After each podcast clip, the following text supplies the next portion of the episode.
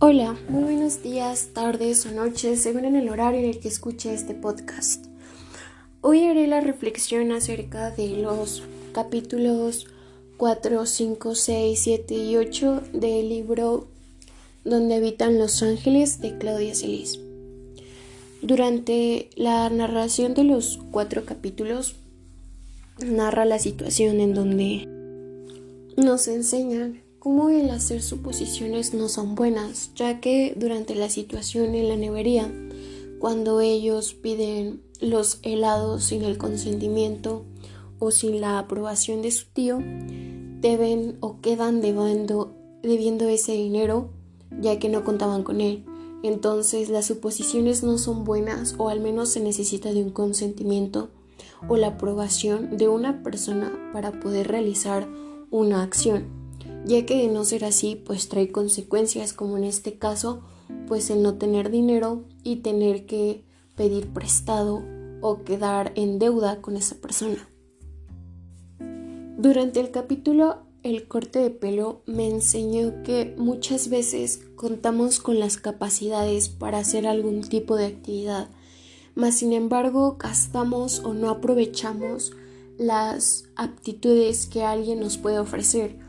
En este caso, el tío de Panchito tenía la capacidad o la posibilidad de cortarle el cabello. Entonces, pues se ahorró un dinero. Más sin embargo, si esa persona no sabe o no tiene los conocimientos básicos de lo que te puede ayudar o de la necesidad que tienes, pues puede resultar contraproducente, ya que, como en el libro, en vez de obtener un resultado como él quería, pues obtuvo uno completamente diferente. Es como el dicho, a veces salen más caro el caldo que las albóndigas por querer ahorrar. Ahora que pues eso siempre trae consecuencias, en este caso su tía se enojó con su tío y pues él tuvo que pasar la vergüenza y ocultarse por algún tiempo de sus primos con un gorrito. También en el capítulo los Reyes Magos fue un capítulo que me dejó una reflexión un poco mayor, ya que muchas veces los niños hacen o tienen la ilusión, la creencia de que los Reyes Magos son mágicos y nos traerán los deseos que nosotros tenemos. Mas sin embargo, como menciona su tío, siempre nos concentramos en cosas materiales, cosas de valor y solo para nosotros. No contamos o no pedimos en cosas que puedan ayudar no solo a nosotros o pueden satisfacernos solo a nosotros, sino que también podemos hacer algo por los demás. En este caso, Panchito se encontraba muy preocupado por el hecho de no saber escribir, por el hecho de que tal vez sus reyes magos no sabrían a dónde llegar. Pero la elección de su tío fue más grande. Le inculcó el saber pedir las cosas, y pedirlas no solo por beneficio propio, sino por el de los demás.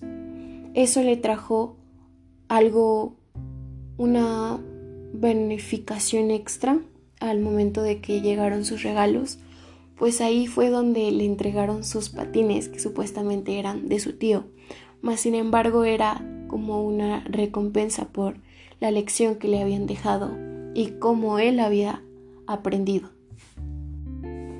Y por último, durante el octavo capítulo, que es el de mi papá, nos narra una historia triste de cómo es que el protagonista o el narrador, que es Panchito, pierde a su padre.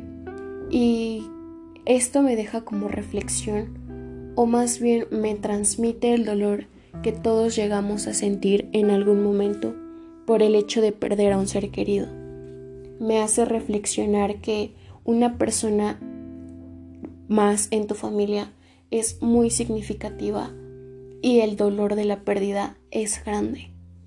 El hecho de haber perdido a su padre le hizo darse cuenta o valorar cómo es que sus compañeros tenían uno y él no. Y su tío, en este caso, fue quien lo apoyó. Muchas veces nosotros perdemos a personas importantes, personas como nuestros padres, como nuestras, nuestras madres o nuestras hermanas, tías. Y siempre hay alguien que puede ayudarte a sobrellevar ese dolor, que puede ayudarte a suplantar o a apoyarse en el amor de otra persona que te hace sentir especial, que te hará sentir amado.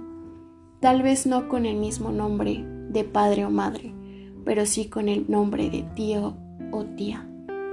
El amor es muy extenso y se puede representar en muchas formas, y es lo que en este caso su tío hace con él, el apoyo que le brindó y cómo es que ayudó a sanar una herida que él sentía.